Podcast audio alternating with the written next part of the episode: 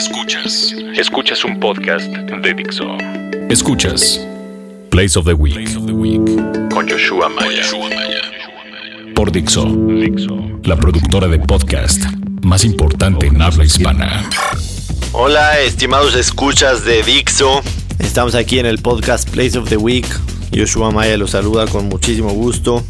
Segunda edición de este podcast que la semana pasada afortunadamente tuvo muy buenos números de escuchas, así que esperamos que nos sigan acompañando. Fútbol.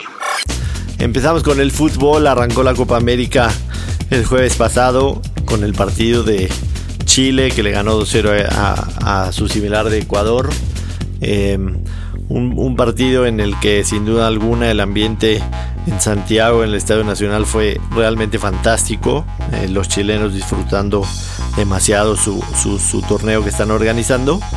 Y pues ya los resultados ya lo, sabemos, no vamos a, repasar en sí cada uno de los resultados porque ya tiene unos días que, sucedió. Me gustaría destacar entre, entre los otros, entre algunos temas de, de, lo que me di cuenta en la primera ronda que ya se cerró en la Copa América. Los equipos definitivamente no, no aprovecharon, hubieron muchas grandes sorpresas. Y en, uno, en un torneo tan corto como este en el que se tienen tres partidos en, la fase de grupos, eh, muchas veces ganar el, primer partido es una garantía prácticamente cerrada de, estar en la siguiente ronda, pero vimos que, varios equipos no lo aprovecharon, tal como, como fue México que enfrentaba en el papel al, al rival más fácil del grupo que fue Bolivia, un empate a cero, espantoso partido Sinceramente le falta muchísimo trabajo a este equipo de México que, no se han acoplado, no tenemos gol. Eh, Miguel Herrera me parece que, no está concentrado y ahorita trae una presión de la cual no la había sentido desde que, desde que obtuvo las riendas de la selección. Así que tendrá un partido complicado hoy, eh, hoy lunes en la tarde que se está grabando este podcast. Aunque ustedes cuando, cuando lo escuchen ya habrá sucedido pero será un partido complicado contra, contra los anfitriones chilenos. Argentina tampoco pudo aprovechar, empató 2 a 2 con Paraguay, un partido que en el primer tiempo lo tenía para haber ganado, independientemente de que el primer gol cae de un error de Paraguay, el segundo un penal que, que nunca existió y Paraguay un segundo tiempo les empata. Brasil gana en un buen partido de Brasil. También Perú hizo un, dignísimo partido, pero también gana en el 92. Colombia pierde con Venezuela en lo que ha sido para mí el resultado más sorpresivo en la Copa. Un Venezuela que jugó bastante bien, me impresionó sin duda alguna la vino tinto con un Salomón Rondón que viene en un muy buen momento. Tremendo delantero que tuvo una gran campaña, así que Venezuela puede ilusionar un poquillo a los aficionados de su país y, hacer una, gran copa. Entre los temas más destacados que, me gustaría tocar, eh, primero está el tema de Messi. ¿Qué le pasa a Lío cuando juega con, su selección? Al parecer se transforma de, lo que sucede en su selección a cuando juega con el Barcelona es un, es un chavo que no se le ve con las mismas ganas de, sobresalir, de echarse el equipo al hombro, de hacer una gambeta, de tratar de, cambiar el partido en una sola jugada. Eh, es, difícil ¿no? entender qué, le pasa a Messi cuando está vestido de, albiceleste. A mí me parece que independientemente de, de, que no tiene el mismo equipo ni el mismo sistema con el que juega en Barcelona, incluso ni siquiera está en la misma posición, Messi debería de dar mucho más con su selección y tratar de callar todas esas críticas que dicen que Messi no, no tiene eh, la, camiseta de Argentina bien puesta, ¿no? que ni siquiera podría incluso sentir los colores de su país, el, sentirse realmente argentino. Sabemos que salió de, su país muy, muy joven para irse este, a España un tratamiento y después de ahí se, se quedó con el Barcelona. Pero eh, sí le falta a Messi echarse ese equipo al hombro y, mientras no haga nada con su selección, este, muchos dirán que, nunca podrá llegar a ser el mejor de la historia, será siempre comparado con Pelé, con Maradona, que con equipos muy medianitos lograron incluso levantar la, Copa del Mundo, ¿no? Entonces es, otra oportunidad de, de que Messi demuestre que, puede hacer las cosas con, con Argentina. Para mí, independientemente del empate, Argentina sigue siendo favorito para ganar la Copa, pero si juega como lo hizo con Paraguay, además de salir demasiado confiado en, la segunda mitad, simple y sencillamente será muy complicado que, Argentina pueda levantar una Copa que no lo ha hecho desde 1993, aquella vez en contra de, México, lo recordamos muy bien. En contraparte, Neymar. Neymar salió ayer con una revancha, mm, ayer domingo, en caso de que por supuesto escuchen este podcast después. El domingo salió Neymar a echarse el, equipo al hombro, se cargó con Brasil, metió un gol, el, segundo gol de Brasil fue una, una gran asistencia de Neymar, estuvo muy participativo, tiene una revancha personal bastante importante, acordámonos que nos acordamos más bien del Mundial de Alemania 2006 en el que Neymar sale lesionado el partido contra Colombia de, de cuartos de final y en la semifinal en aquel memorable 7-1 de, de Alemania a Brasil Neymar no puede jugar y definitivamente, aunque este, ese partido con Neymar, sin duda alguna, Alemania de alguna otra forma lo hubiera ganado, me parece que hubiera sido demasiado distinto. Entonces Neymar está ahorita en, su revancha con la selección, es líder de, la selección de Dunga, es capitán y me parece que ayer demostró que, que la cinta de capitán no le queda grande, se echó el equipo al hombro y Brasil consigue ganar apuradamente 2 a 1 contra Perú y se muestra como un equipo que sin duda alguna lo tenemos que considerar candidato a, a ganar la Copa América. Y finalmente hablar de México un poco, ¿no? Eh, decía yo en, la introducción que, el partido contra Bolivia me pareció absolutamente patético, de hecho eh, creo que lo pudimos haber perdido incluso. Eh, para empezar por, por el trabajo de Miguel Herrera, esta selección no se ve coordinada, juega con línea de 3 cuando ninguno de sus jugadores están acostumbrados a línea de 3. Ahora se pierde a Rafa Márquez, en el, en el tema de los delanteros llevó a, tres delanteros que, definitivamente no convencen a nadie. Raúl Jiménez desafortunadamente tiene mucha capacidad, pero está pasando por un momento muy malo después de un año en el Atlético de Madrid en el que prácticamente no vio minutos. Lo de Matías Buoso, un tipo que tiene 35 años, que ni siquiera es mexicano. Yo, yo por lo menos le hubiera dado chance al Palete Esqueda, por decir uno de los nombres. Me hubiera llevado por lo menos otros delanteros para tener opciones en la delantera el equipo mexicano carece de gol y lo hemos visto en, los partidos tanto de preparación como el primer partido contra Bolivia. Este, muy pocas llegadas, eh, no hay un jugador destacado. Marco Fabián se queda en, la banca cuando es un jugador que te puede hacer un cambio. Eh, también está por ahí el Chapito Montes que también estuvo en la banca, entró con muchas ganas, pero no son, no son jugadores que estén pasando en su mejor momento. Y me parece que el Piojo tiene una, una gran responsabilidad eh, porque no está metido, está trabajando bajo presión, algo que no le había sucedido, está eh, siendo víctima de muchas críticas tanto de, los aficionados como de la prensa. Sentimos que, que el Piojo está demasiado relajado y no está encarando esta competición como se debería. Además de erróneamente vender espejitos diciendo de que México tenía para llegar tiene para llegar a la final de la Copa que México es un, es un equipo tan competitivo como los demás que están y sabemos que no es cierto, ¿no? Y, me parece que eh, hay que ser realistas. Eh, entiendo que el Piojo quizás quiera motivar a sus jugadores, pero por otro lado, la realidad está en que, en que esta selección B o C de México definitivamente eh, le va a costar siquiera pasar la, la, fase de grupos. El partido contra, contra Chile este, se podría perder y jugarse la clasificación contra, contra Ecuador el próximo jueves no será absolutamente nada sencillo. Así que se viene la, segunda ronda. Me pareció que, la primera ronda, eh, como lo dije anteriormente, eh, hubieron demasiadas sorpresas. Eh, los equipos ya no se pueden de, menospreciar a, ninguna de las selecciones que están. Vimos un, Perú que jugó muy bien. Incluso Jamaica le hizo partido a Uruguay. Este, un Venezuela que sorprendió a todos ganándole a Colombia. una primera ronda bastante sorpresiva con, muy poca ambición de los equipos grandes de, de salir a demostrar por qué están considerados como, como favoritos y aprovechar el primer partido que, que este, definitivamente les, les faltó. Más, más, básquetbol. el tema de la NBA. Se, se, disputó el quinto partido de las finales.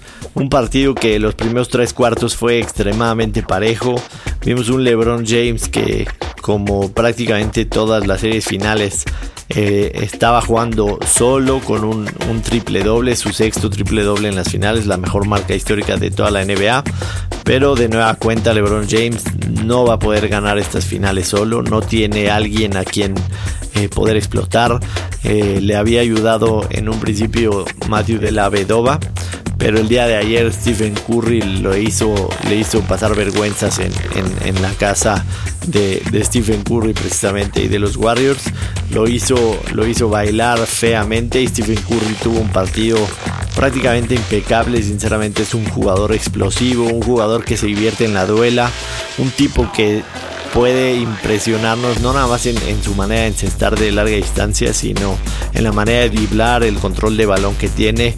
Impresionante lo que está haciendo Stephen Curry y me parece que difícilmente esta serie se irá siete partidos. Yo creo que los Warriors están en, un gran momento, llevan dos ganados consecutivos, el, que fue el, cuarto partido y el quinto partido y, creo que la serie se puede acabar el martes en Cleveland y el motivo principal es porque veo a unos Cavaliers totalmente cansados. Eh, a David Blatt le ha costado confiar en los jugadores del roster. Tiene 12 jugadores en el roster, pero difícilmente utiliza más de 7. Y esa será sin duda alguna la diferencia en una serie tan física, tan exigida como esta, no puedes contar únicamente con, con siete jugadores de, tu banca y por supuesto que le va a pasar factura la cuestión física, los viajes de, costa a costa y, no veo manera de que, de que estos vaya a siete partidos, pero sin duda alguna ha, resultado una final espectacular por donde se le vea. Los ratings de televisión han sido los más altos en la historia en, en Estados Unidos particularmente y me parece que, que la NBA vive un momento muy bueno, este, pletórico de, grandes estrellas jugando en, varios equipos y, los números en, todas estas cuestiones lo, dicen. Eh, veo una liga que está renaciendo sin duda alguna y me parece que esta final es, es un aliciente más a que la gente que dejó de ver eh, este, este deporte y principalmente la, la, la NBA, el básquetbol profesional de los Estados Unidos después de aquella gran época de Michael Jordan, de, Kobe Bryant quizás y, un poquito antes Magic Johnson y los Pistones de Detroit y este, los Celtics de Boston. Sin duda alguna esta gente regrese y vuelva a voltear a, este gran espectáculo que nos está ofreciendo este deporte. El martes en la noche en Cleveland, el, sexto partido de la serie y me parece que estaremos viendo a, un nuevo campeón un campeón que prácticamente tiene 40 años sin, alzar un trofeo eh, Larry O'Brien, así que este, interesante lo que está sucediendo en la NBA. Béisbol. Y bueno, pasemos un poquito a hablar de, las ligas mayores. Este, antes de eso, y, tocando el tema de béisbol, me tocó estar el domingo pasado en, el Zócalo de la Ciudad de México, un evento que sin duda alguna me dejó impresionado, con muy buena organización. El Zócalo lucía espectacular. Se celebró el Home Run Derby de, la Liga Mexicana de Béisbol. Eh, ¿Por qué se hizo en el Zócalo? Prácticamente es, una de las celebraciones que se hacen por los 90 años de esta liga. Un espectáculo bien organizado, me parece que, la gente que lo hizo y los patrocinadores, además del gobierno de la Ciudad de México, se pusieron las pilas y la realidad es que lucía demasiado impresionante el zócalo. Evidentemente eh, las condiciones se daban para que, para que el espectáculo se diera. Hubieron muchísimos home runs, incluso vidrios rotos por ahí en, en algunos edificios del centro de la Ciudad de México.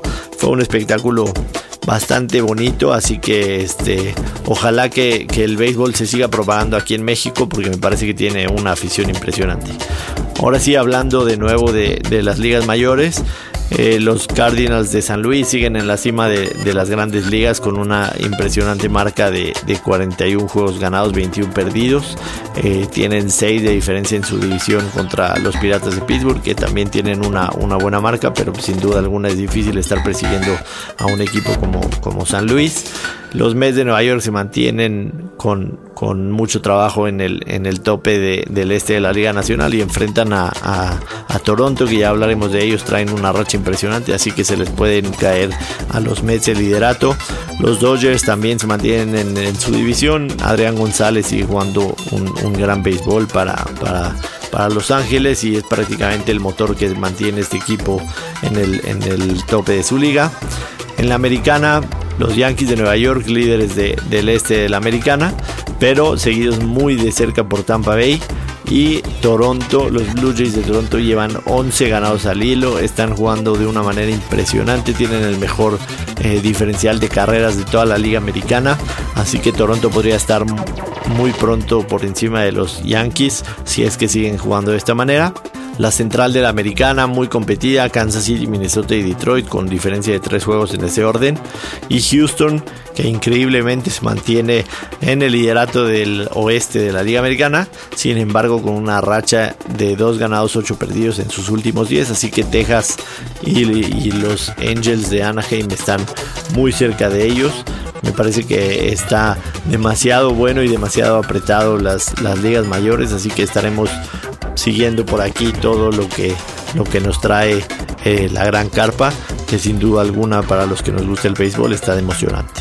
Esto es Place of the Week. Fixo. En comentarios restantes de los diferentes deportes que, que, no comentamos en grandes rasgos, estamos a 87 días de que arranque la NFL. Los Patriotas de Nueva Inglaterra recibieron su cuarto anillo un, anillo demasiado bonito. Al ratito voy a poner la foto en, mi cuenta de Twitter que es arroba place of the week. Me pueden seguir por ahí para que lo vean sin duda alguna una joya que, les representa mucho a ellos por todo lo que sucedió y finalmente comentar que el día de hoy lunes quizás cuando escuchen este podcast ya se habrá resuelto se juega el sexto partido de la final de la NHL los Blackhawks de Chicago buscan coronarse en su casa por primera vez desde 1938. Eh, las últimas veces que lo han hecho ha sido en, patio ajeno. Así que sería un gran festejo para la ciudad de Chicago ver a su equipo campeonar. Y me parece que, lo pueden lograr el, día de hoy. Están jugando eh, un, muy buen, un muy buen hockey. Tienen grandísimas estrellas y Tampa Bay sin duda les está pesando un poquito la inexperiencia. Sería la tercera copa, la tercera Stanley Cup para los Blackhawks en los últimos seis años. Sin duda un equipo que está haciendo época recientemente. Pues bueno, eso fue todo en el podcast número 2 en, en, Dixo llamado Place of the Week. Espero les haya gustado. Espero también recibir algunos comentarios. Lo pueden hacer en la cuenta de Twitter arroba Place of the Week. Y la próxima semana estaremos platicando sobre los equipos calificados a la segunda ronda de la Copa América y eh, eliminatorias europeas para la Euro de Francia 2016. Así que los espero por aquí. Me va a dar mucho gusto poder interactuar con ustedes. Muchas gracias, hasta pronto. Dixo presentó Place of the Week con Joshua Maya.